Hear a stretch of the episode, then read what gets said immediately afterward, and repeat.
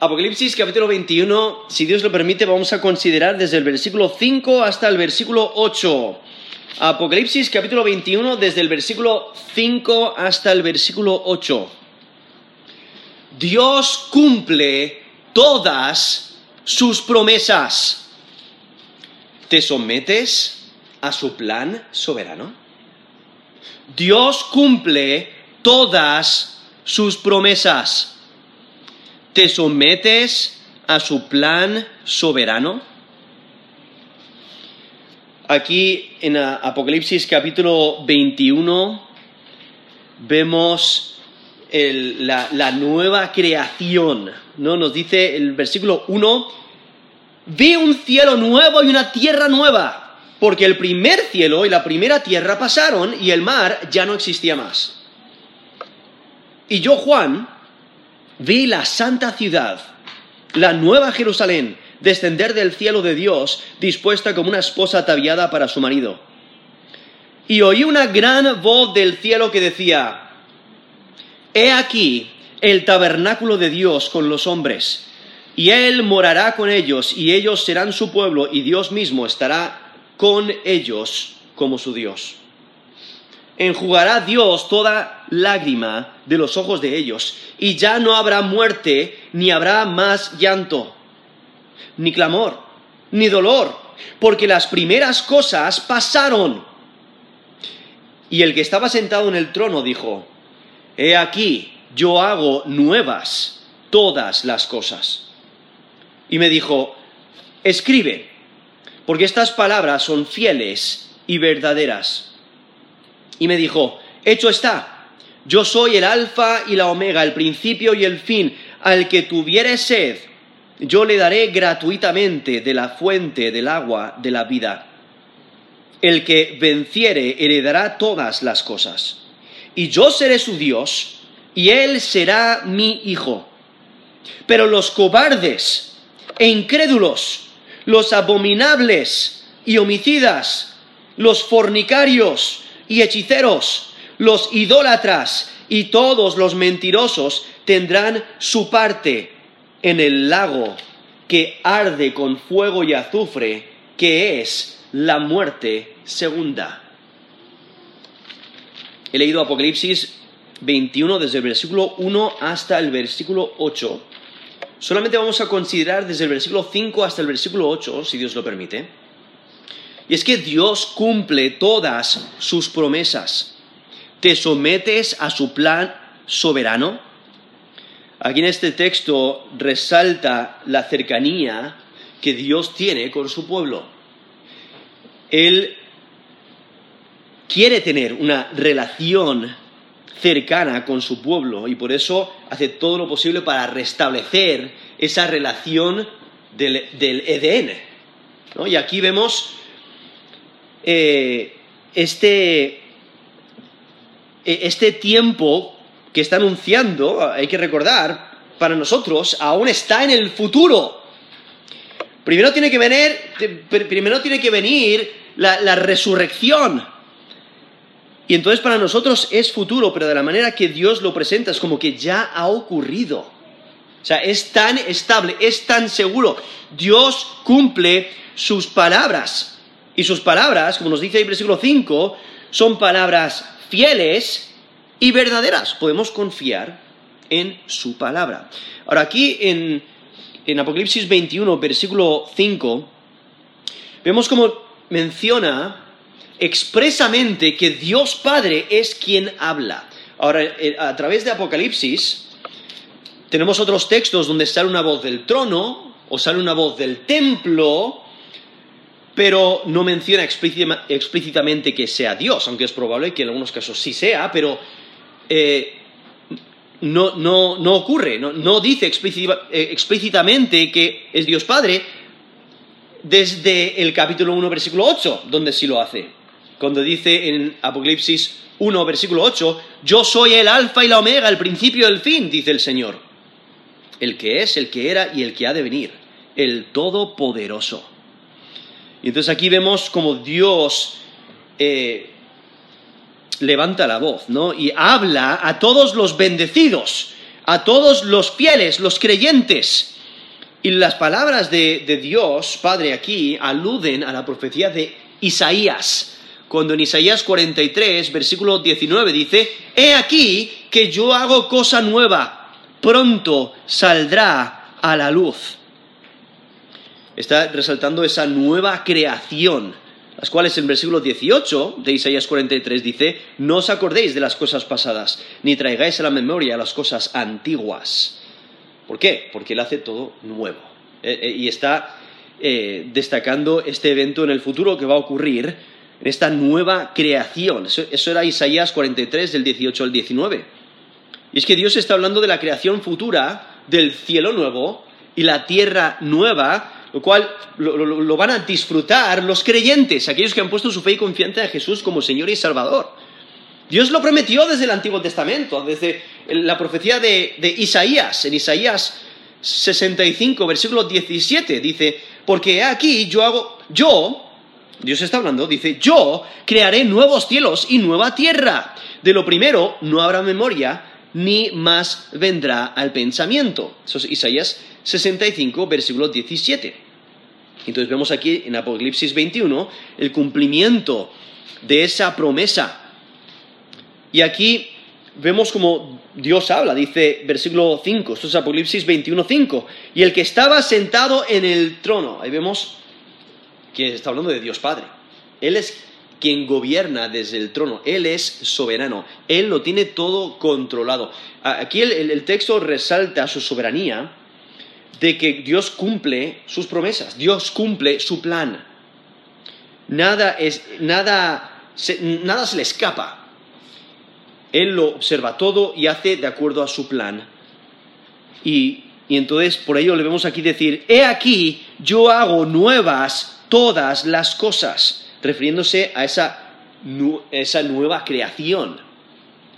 Y aún también debemos de recordar esa, eh, nueva creación en los creyentes, ¿no? que nos glorifica.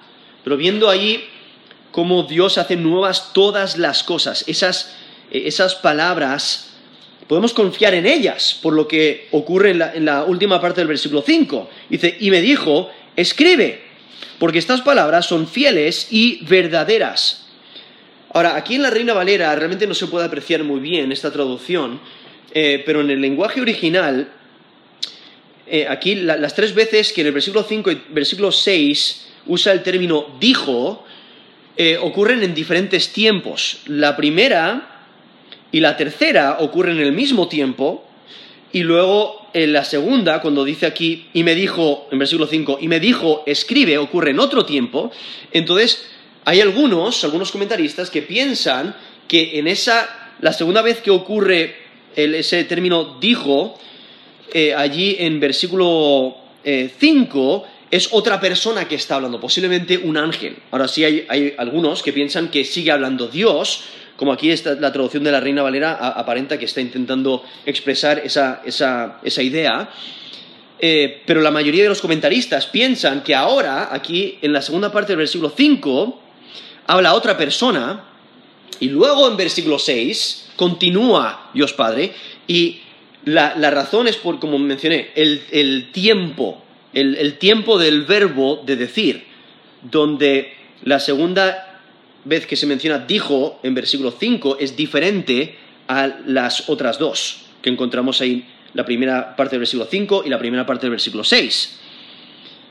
Entonces, eh, básicamente, la primera y la tercera vienen de Dios, entonces no habría necesidad, o sea, si, la primera y la tercera se, sabe con certeza que vienen de Dios, no habría una necesidad de cambio de tiempo en esa en la que está la mitad, en la, última, la última parte del versículo 5, al menos que fuera otra persona hablando, ¿vale? Solamente para que entendáis lo que, lo que eh, algunos piensan que posiblemente es un ángel eh, y si, ese es el caso, es lo más probable que sería el ángel que, que habló, ese último ángel que ha hablado en capítulo 19, versículo 9 al 10.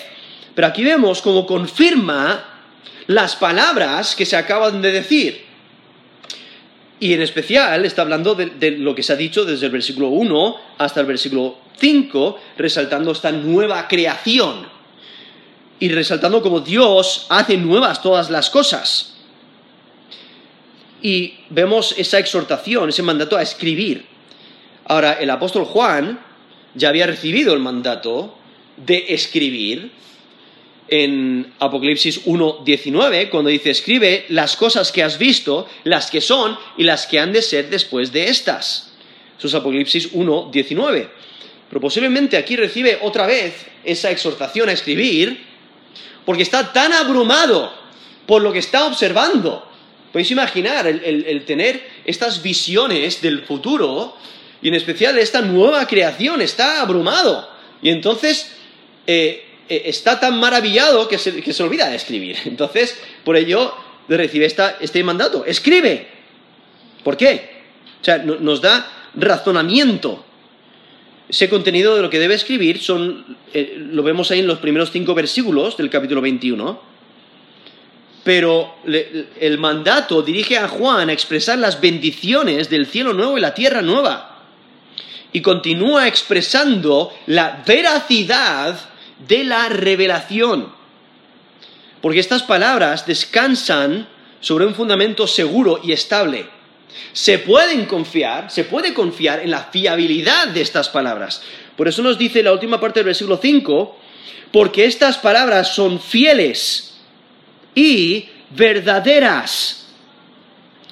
Entonces está resaltando esa fidelidad de estas palabras, que, que no hay engaño en ellas, son fieles, se van a cumplir. Se puede confiar en su fiabilidad. Son palabras seguras y estables. Son realidades que en el tiempo de Dios se cumplirán. Dios las cumplirá como ha dicho.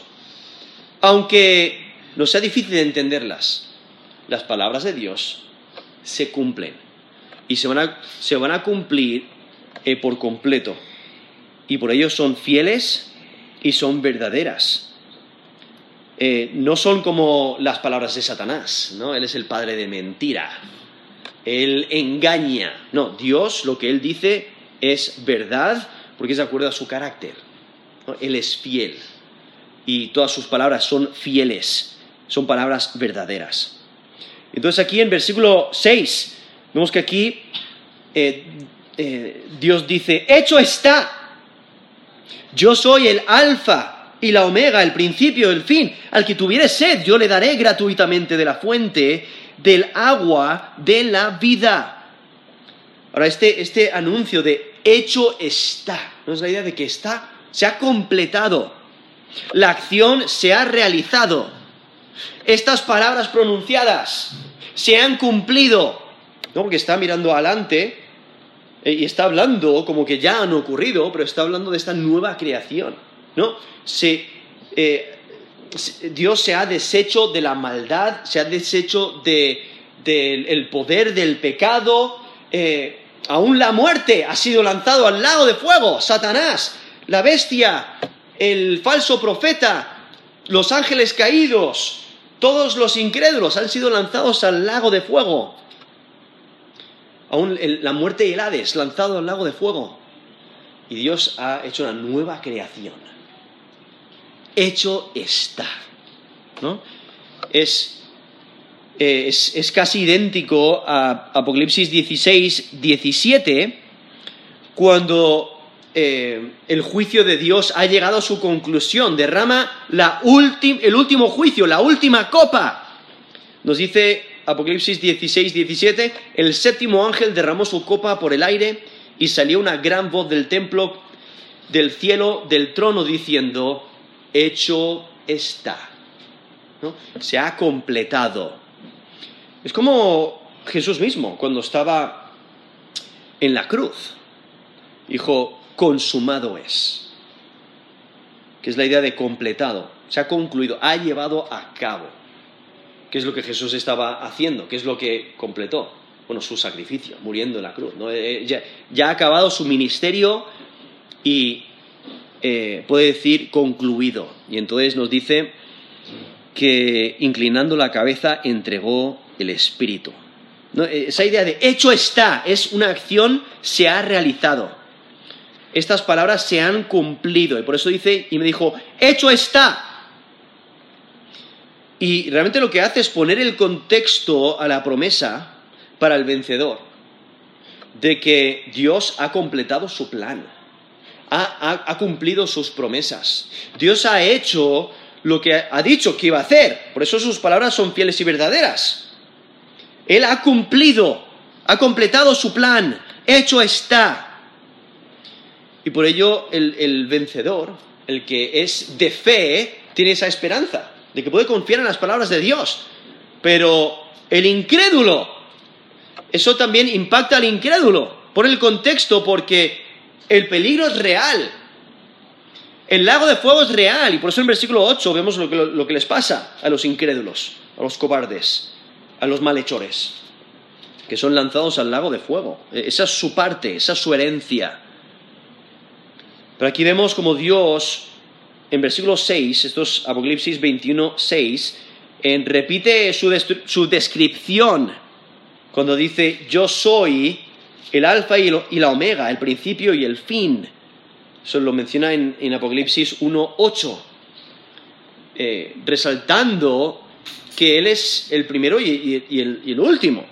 O sea, porque esa idea de alfa y, la omega, esas son las, la primera letra del del alfabeto griego y la última letra del alfabeto griego. Es como nosotros diríamos la A y la Z. ¿Y qué implica eso?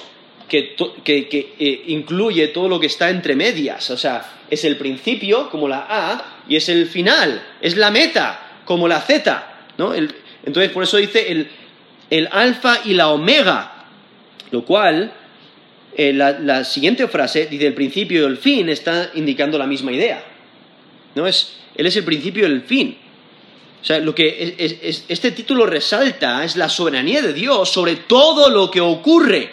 Él tiene la primera palabra y tiene la última palabra. Él está antes desde el principio y está en el fin. O sea, destaca la soberanía eterna de Dios. Su naturaleza eterna garantiza la fiabilidad y la veracidad. Lo que Dios empieza, lo puede completar. Él no cambia. Él es el origen de todas las cosas y Él es la meta y el objetivo de todas las cosas.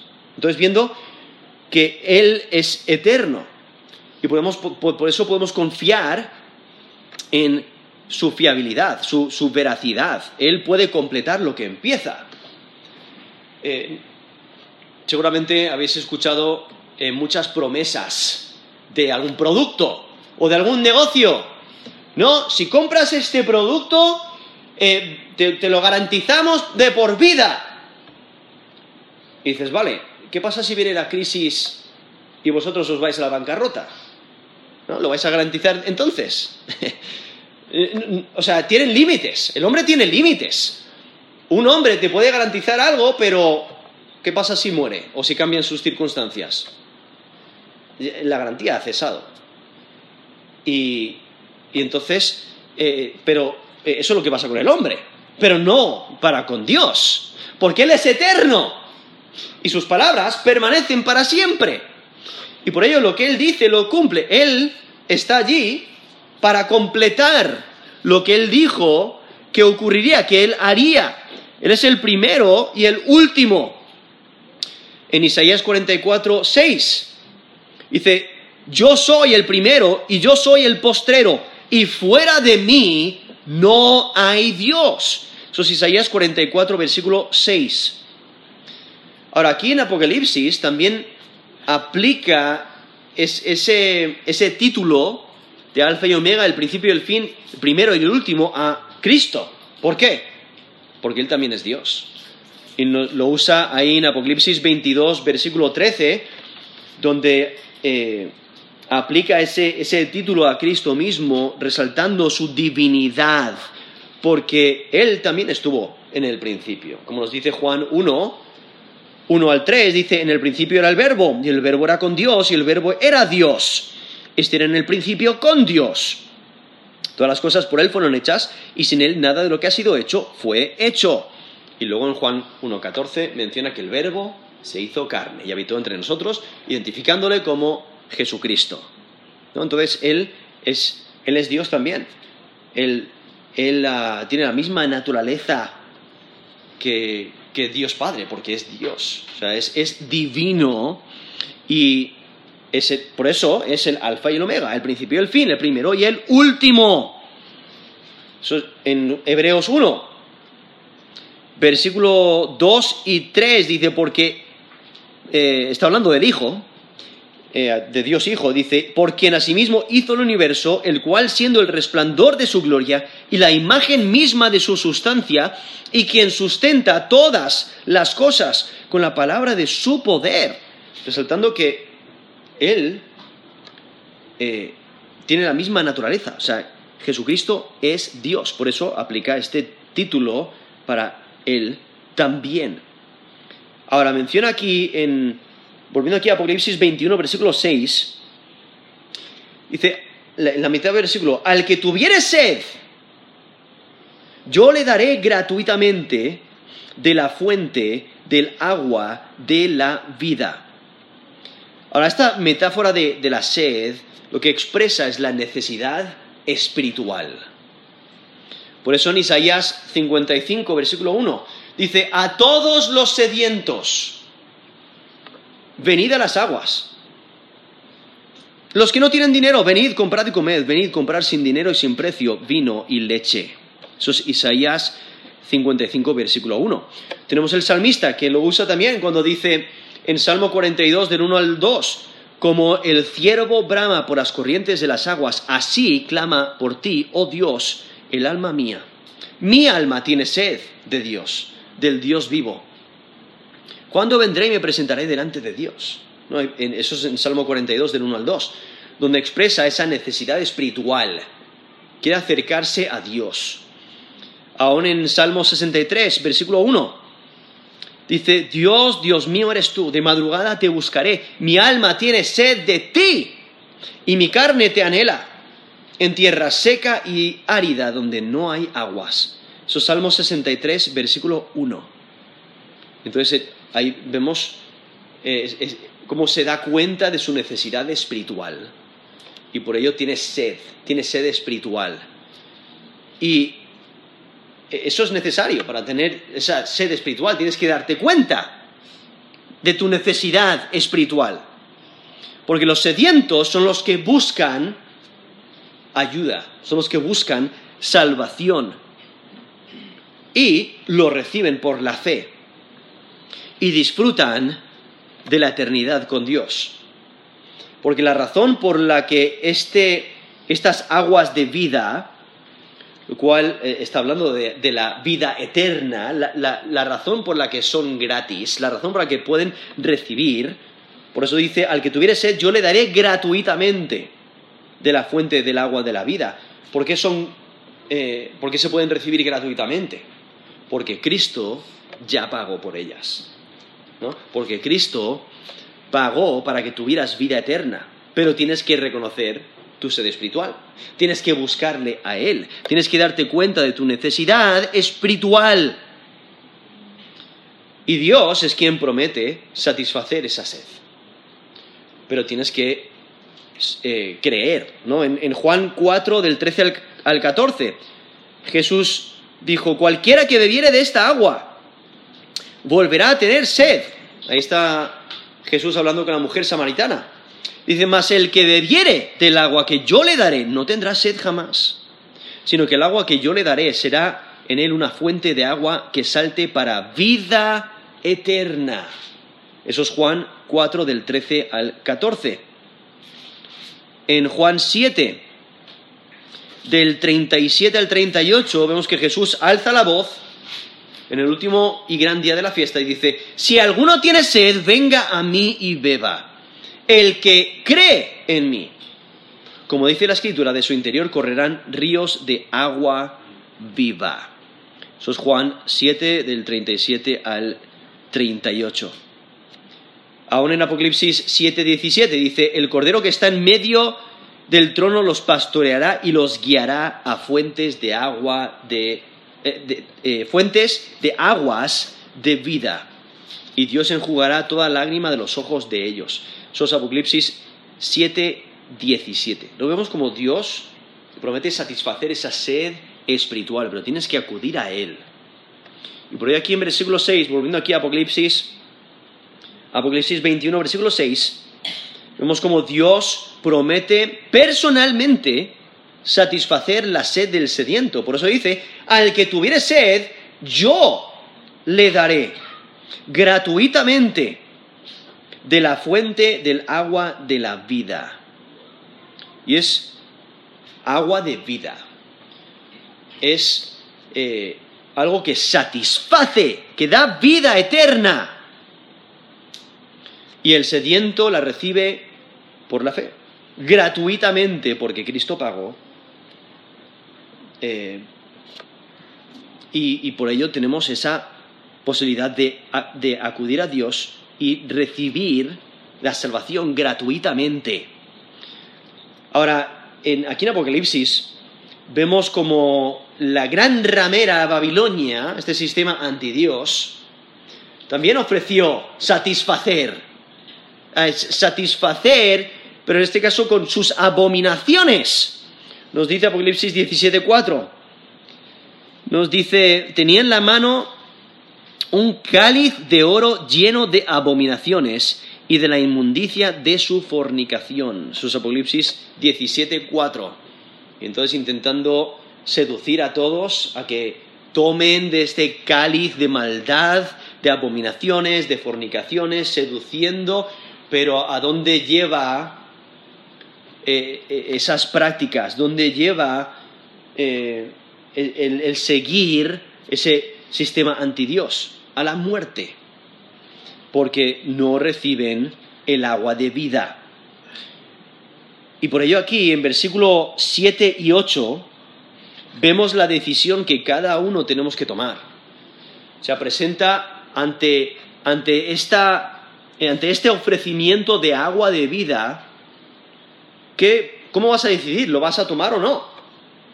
Porque en el versículo 7 vemos a los vencedores, a los que han recibido la salvación, a los que han tomado de este agua de vida por la fe. Pero en versículo 8 vemos a los que no, los incrédulos, los que han rehusado creer. Y aquí en Apocalipsis 21, versículo 7 dice, el que venciere heredará todas las cosas y yo seré su Dios y él será mi hijo. Ahora el vencedor es aquel que cree en Jesús como Señor y Salvador recibe esa salvación, esa vida eterna. Nos dice primera de Juan 5 del 4 al 5, porque todo lo que es nacido de Dios vence al mundo. Y esta es la victoria que ha vencido al mundo, nuestra fe. ¿Quién es el que vence al mundo? Sino el que cree que Jesús es el Hijo de Dios. Eso es primera de Juan 5 del 4 al 5. O sea, el vencedor es aquel que cree en Jesús como Señor y Salvador. Eso es primera de Juan 5 del 4 al 5. Y por ahí aquí vemos el vencedor. Aquí en Apocalipsis 21, versículo 7, dice, el que venciere heredará todas las cosas y yo seré su Dios y él será mi hijo. A esta promesa del vencedor está en el mismo formato que esas promesas que encontramos en el capítulo 2 y capítulo 3 de Apocalipsis, en eh, el vencedor de cada una de esas iglesias. Y ahí vemos promesas también. Y esta octava promesa al vencedor completa, pero incluye también esas siete anteriores. Porque en el capítulo 2, versículo 7, dice, al que venciere, le daré a comer del árbol de la vida, el cual está en el medio del, paraíso de Dios. Eso es Apocalipsis 2, 7. En capítulo 2, versículo 11, dice, al que venciere, no sufrirá daño de la segunda muerte en capítulo 2, versículo 17, al que venciere, daré a comer del maná escogido, y le daré una piedrecita blanca, y en la piedrecita blanca ha escrito un nombre nuevo, el cual ninguno conoce sino aquel que lo recibe. Eso es Apocalipsis 2, 17. En capítulo 2, versículo 26, al que venciere y guardare mis obras hasta el fin, yo le daré autoridad sobre las naciones. En Apocalipsis 3, 5, El que venciere será vestido de vestiduras blancas, y no borraré su nombre del libro de la vida. Y confesaré su nombre delante de mi Padre y delante de sus ángeles. Eso es Apocalipsis 3, 5. Y en capítulo 3, versículo 12 dice, al que venciere yo le haré columna en el templo de mi Dios, y nunca más saldrá de allí. Y escribiré su nombre, perdón, y escribiré sobre él el nombre de mi Dios y el nombre de la ciudad de mi Dios, la nueva Jerusalén. Entonces ahí en esos, esos siete textos anteriores, que encontramos ahí en capítulo 2 y capítulo 3 de Apocalipsis, vemos esas promesas al que venciere, al vencedor, al que ha, creído en Jesús como Señor y Salvador. Aquí vemos la octava, cuando dice, heredará todas estas cosas y yo seré su Dios y él será mi hijo. Y aquí vemos esta, relación especial que está, resaltando. En, esencia, es lo que vemos ahí en, en versículo 3 del capítulo 21, cuando dice aquí el tabernáculo de Dios con los hombres, y Él morará con ellos, y ellos serán su pueblo, y Dios mismo estará con ellos como su Dios, resaltando esta relación que Dios tiene con, con su pueblo, una relación íntima que mora con ellos. Y es que aquí vemos un concepto de, de heredero, lo cual es la única vez que aparece aquí en el, eh, aquí en el libro de, Apocalipsis, aunque es común en el resto del Nuevo Testamento. Aquí vemos como el vencedor heredará la nueva creación, heredará las glorias de la nueva Jerusalén, porque el vencedor tiene una herencia, y esa herencia está reservada en los cielos, como nos dice 1 de Pedro, capítulo 1 del 3 al 5. Bendito el Dios y Padre de nuestro Señor Jesucristo, que según su grande misericordia nos hizo renacer para una esperanza viva por la resurrección de Jesucristo de los muertos, para una herencia incorruptible, incontaminada e inmarcesible, reservada en los cielos para vosotros, que sois guardados por el poder de Dios mediante la fe, para alcanzar la salvación que está preparada para ser manifestada en el tiempo postrero. Eso es primera de Pedro 1 del 3 al 5, donde resalta esa herencia que tenemos. Aquellos que hemos puesto nuestra fe y confianza en Jesús como Señor y Salvador, somos vencedores por la obra de Cristo y por ello heredamos, ¿no? heredamos eh, la nueva creación, las glorias de la nueva Jerusalén. Y entonces vemos aquí esta promesa. Dice, yo seré su Dios y él será mi hijo. Esa promesa de Dios de su Dios, la primera vez que ocurre en las Escrituras es con Abraham. Ahí en Génesis 17, del 7 al 8, y luego ya lo va aplicando eh, a, través de las Escrituras a diferentes personas que son fieles a Dios. Y el, tiempo futuro, cuando dice, y yo seré su Dios, y él será mi hijo, no está, eh, eh, eh, está anticipando ese tiempo futuro, ¿no? Está anticipando ese tiempo después de la resurrección, como nos dice Romanos 8:23. Dice, también nosotros mismos que tenemos las primicias del Espíritu, nosotros también gemimos dentro de nosotros mismos, esperando la adopción, la redención de nuestro cuerpo cuando seamos glorificados, cuando pasemos a la eternidad. Ahí es cuando disfrutaremos por completo de, la salvación. Ahí se completará toda la, salvación. Y por ello, para nosotros ahora está en el futuro, pero es tan cierto como que ya ha ocurrido. Y el apóstol Juan entiende la relación que el creyente tiene con Dios ahora ¿no? Somos llamados hijos de Dios, como nos dice 1 Juan 3.1, pero al mismo tiempo tenemos las arras, las arras de nuestra herencia, eh, hasta la redención de la posesión adquirida para la alabanza de su gloria, como nos dice Efesios 1.14. Entonces, aún solamente tenemos eh, esas arras que nos aseguran de, de esa herencia, pero aún no lo hemos recibido por completo, aún estamos en este cuerpo de muerte. Pero llegará el día cuando lo recibamos. Y, y, Dios, aquí dice, yo seré su Dios y Él será mi hijo. Esas palabras, Él será mi hijo, vino primero al rey David, que hablaba de su semilla. Y en especial en el Mesías, como en 2 Samuel 7, 14, o también en Salmo 89, del 26 al 27. Pero en este texto, el ser hijo aplica a los creyentes. Esta es la única vez que ocurre aquí en Apocalipsis.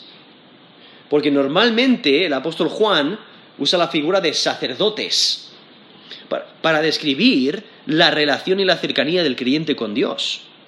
No, ahora podemos acercarnos a Dios como sacerdotes por la obra de Cristo, porque Él es el sumo sacerdote, el que nos acerca a Dios por su sacrificio y porque Él intercede por nosotros. Y entonces vemos estas bienaventuranzas para el que venciere, para el creyente. Pero ¿qué ocurre con los que no quieren creer? Dice el versículo 8. Pero los cobardes e incrédulos, los abominables y homicidas, los fornicarios y hechiceros, los idólatras y todos los mentirosos tendrán su parte en el lago que arde con fuego y azufre, que es la muerte segunda. Eso es Apocalipsis 21, versículo 8. Aquí vemos el contraste. Es un contraste bastante grande con los vencedores. Realmente es una advertencia, porque eh, aún hay oportunidad para la salvación. Dios es paciente para nosotros, no queriendo que ninguno perezca, sino que todos procedan al arrepentimiento. Aún hay tiempo, por eso es una advertencia. Si aún no has creído en Jesús como Señor y Salvador, hoy es el día de salvación. Puedes ser salvo del lago de fuego, pero tienes que creer. Y aquí vemos ah, una lista de pecados presenta una lista de ocho categorías. Ahora, no es una lista exhaustiva, es una lista representativa de ciertos pecados y muchos de ellos aplican directamente a, esos últimos tiempos, en especial el reino de la bestia.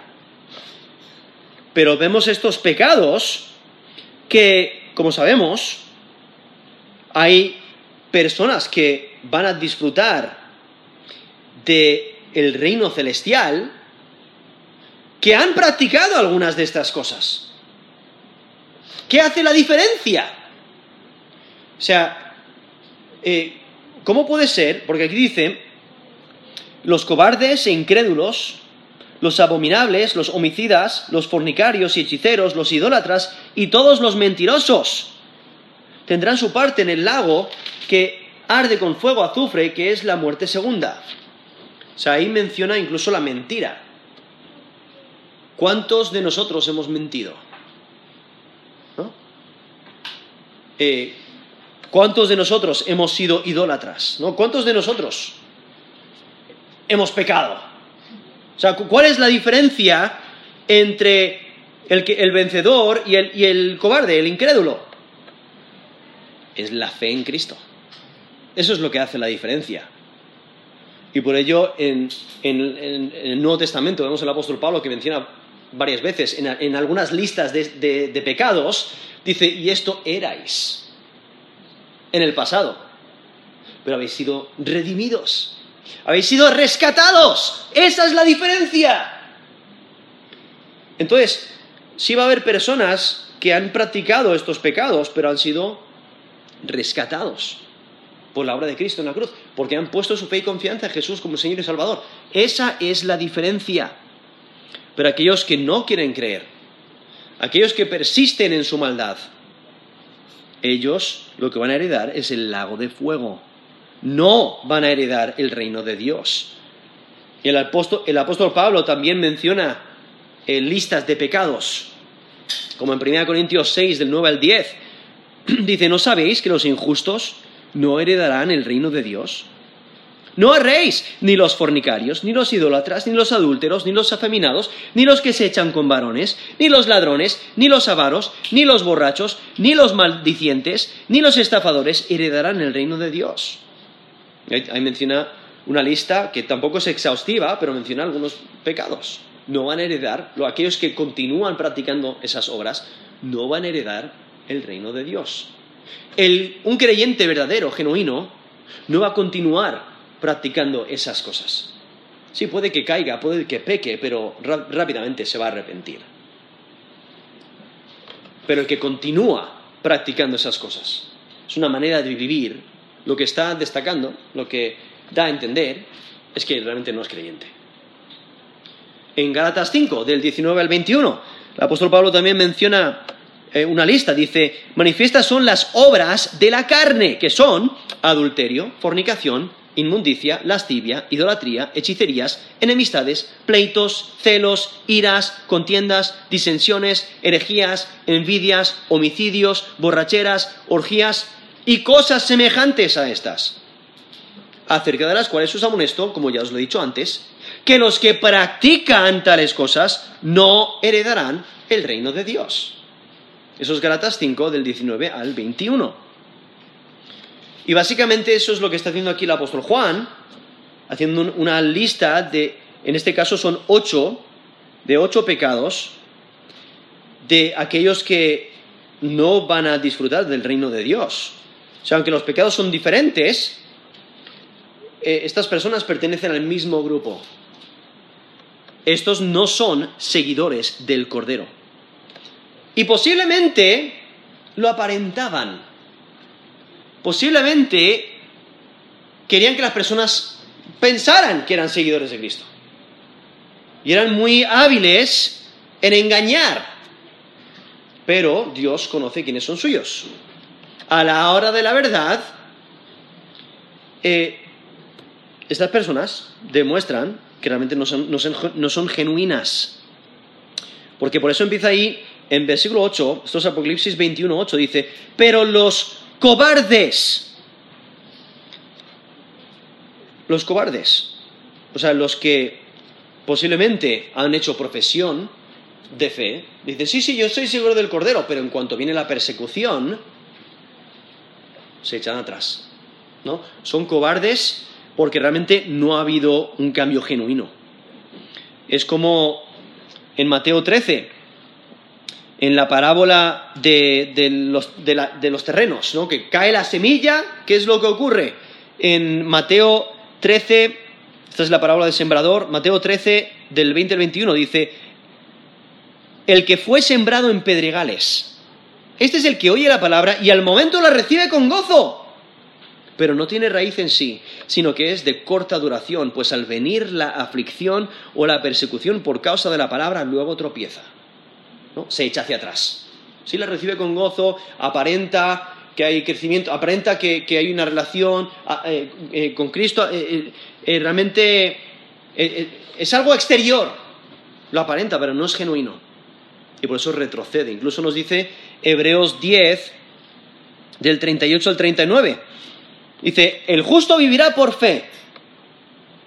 Y si retrocediere, no agradará mi alma. Pero nosotros no somos de los que retroceden para perdición, sino de los que tienen fe para preservación del alma. O sea, ¿quiénes, los, los que han puesto su fe y confianza en Jesús como Señor y Salvador son los justos, los que tienen fe para preservación del alma, perseveran en la fe. El creyente genuino persevera en la fe.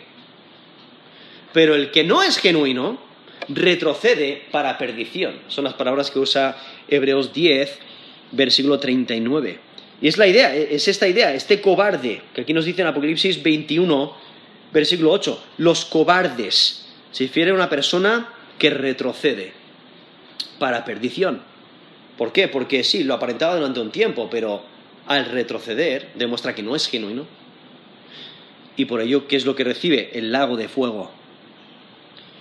Y es porque estas personas no valoran las palabras de Jesús, cuando en Marcos 8:35 dijo, porque todo el que quiera salvar su vida, la perderá.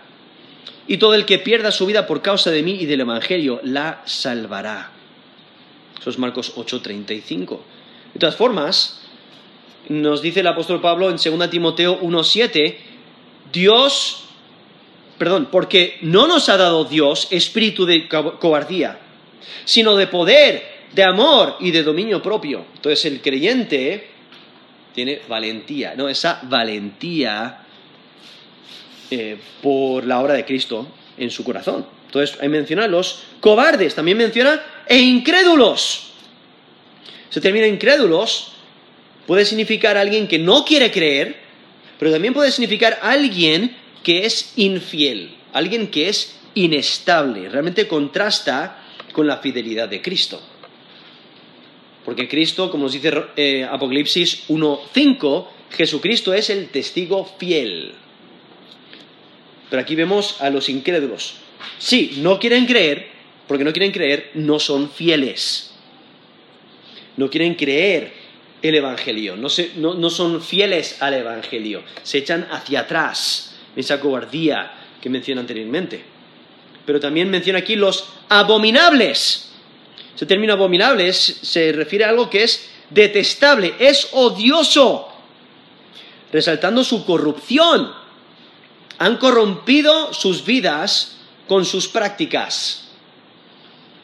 Son vidas impregnadas, impregnadas de cosas detestables.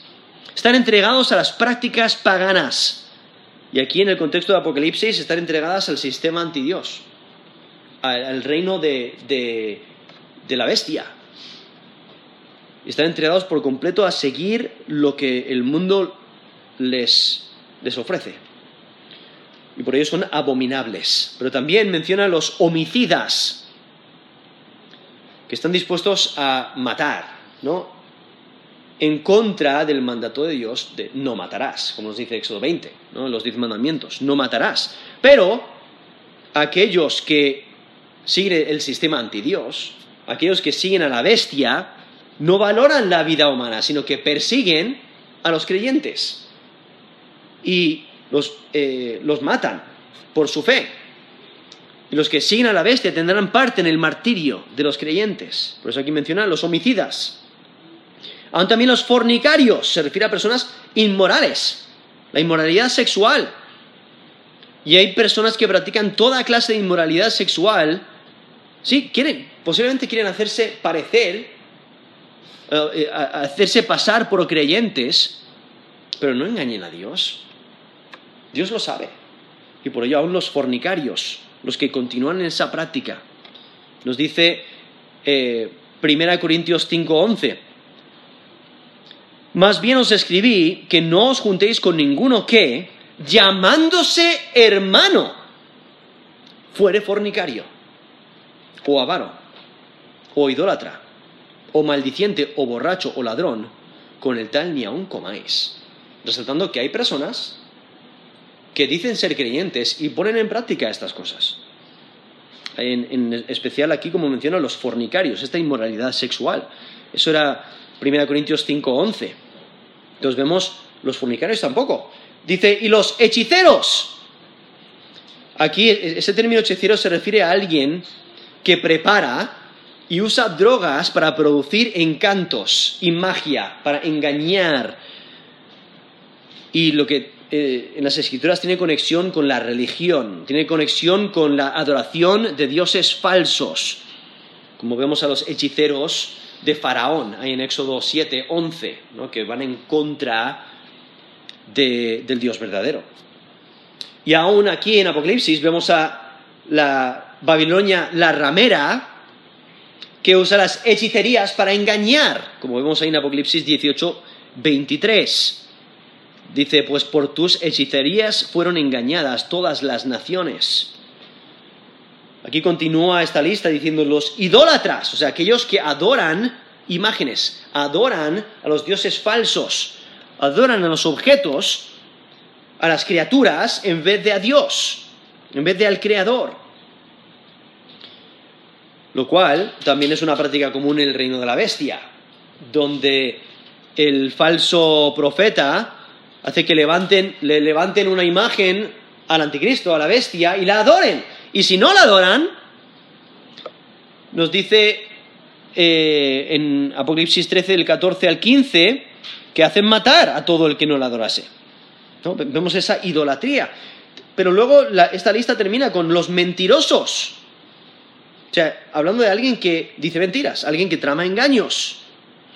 Incluso en Apocalipsis 22, 15, dice más, los perros estarán fuera y los hechiceros, los fornicarios, los homicidas, los idólatras y todo aquel que ama y hace mentira. ahí resalta el carácter de las personas. Las personas que mienten la aman porque piensan que se salen con la suya, mintiendo, engañando. Pero ellos, los que continúan esa práctica, no heredarán el reino de Dios porque demuestran que no son creyentes genuinos. Y es que los malhechores no quieren arrepentirse de sus pecados. Esa es la, diferencia entre un creyente y alguien que no es creyente. Porque el creyente, sí, cae en pecados, cae en tentación, peca contra Dios. Pero se da cuenta, se arrepiente de sus pecados. Y Dios le perdona, como os dice 1 Juan 1.9. Si confesamos nuestros pecados, Él es fiel y justo para perdonar nuestros pecados y limpiarnos de toda nuestra maldad. Entonces, no te desanimes. O sea, pecas, ve a Dios, pídele perdón por tus pecados, no intentes esconder nada, confiésale tus pecados y Él te perdonará. y eso, eso lo, que, lo que prueba, lo que demuestra, es que eres cliente genuino, porque te arrepientes de tus pecados y buscas la gracia de Dios la misericordia de Dios. Y has buscado salvación en Dios. Pero los incrédulos no quieren arrepentirse. Como en Apocalipsis 9, del 20 al 22. Dice, los hombres que no fueron muertos con estas plagas, ni aun así se arrepintieron de las obras de sus manos. Ni dejaron de adorar a los demonios y a las imágenes de oro, de plata, de bronce, de piedra y de madera, las cuales no pueden ver, ni oír, ni, ni andar y no se arrepintieron de sus homicidios, ni de sus hechicerías, ni de su fornicación, ni de sus hurtos. Eso es Apocalipsis 9, del 20 al 21. Aunque todos esos juicios divinos tienen el propósito de que las personas se den cuenta de su maldad y se arrepientan, no quieren arrepentirse. Y por ello, ¿qué es lo que heredan? ¿Qué es lo que reciben? El lago de fuego. Pero eh, estas personas no entrarán en la Nueva Jerusalén. No hay lugar para ellos allí. Nos dice Apocalipsis 21, 27. No entrará en ella ninguna cosa inmunda o que hace abominación y mentira, sino solamente los que están inscritos en el libro de la vida del Cordero. Solamente los que han puesto su fe y confianza en Jesús como Señor y Salvador esos son los que están inscritos en el libro de la vida del Cordero. Esos son los que entran en el reino celestial, los que disfrutan de la nueva creación. Pero la herencia de los malhechores es el lago de fuego, lo cual, aquí mismo lo dice, es la muerte segunda, la última parte del versículo 8, que es la muerte segunda. O sea, estas personas, estos cobardes, estos incrédulos, eh, no participan de la primera resurrección como nos menciona ahí Apocalipsis 26, los creyentes eh, son los que disfrutan de la primera resurrección. La segunda muerte no tiene potestad sobre ellos. Eso es Apocalipsis 26. Y, y por ello estos incrédulos son lanzados al lago de fuego. Y el lago de fuego se refiere al infierno final. Y por ello aquí menciona tendrán su parte en el lago que arde con fuego y azufre. Es que un fuego que arde con azufre es extremadamente caliente, es extremadamente maloliente. Un fuego que arde con azufre presenta un tormento indescriptible. Es, es un tormento horrible. Y como vemos a través de las escrituras, el lago de fuego es la morada final de Satanás, de la bestia, del falso profeta, de los ángeles caídos y de todos los incrédulos. Nos dice Mateo 25, 41. Entonces dirá a los, que, a los de la izquierda, apartados de mí, malditos, al fuego eterno preparado para el diablo y sus ángeles. Donde cuando consideramos las descripciones de las, de las escrituras sobre este lugar, el lago de fuego, nos dice Isaías 66, 24, su gusano nunca muere, ni su fuego se apagará. Eso es Isaías 66, 24. O en Mateo 13, 42, Jesús lo describe, dice, los echarán en el horno de fuego, allí será el lloro y el crujir de dientes. O en Apocalipsis 14, 11, dice, el humo de su tormento sube por los siglos de los siglos y no tiene reposo de día ni de noche. Ese es el lago de fuego. Ese tormento indescriptible, eterno, castigo eterno, la muerte segunda, la muerte eterna. Aquí vemos Dios cumpliendo sus promesas, porque desde el, desde el principio, desde la creación, Él dijo, le dijo al hombre, si comes el fruto, morirás. Esa rebeldía, esa rebelión contra Dios, esa maldad, rompió la ley de Dios, ¿qué es lo que recibe?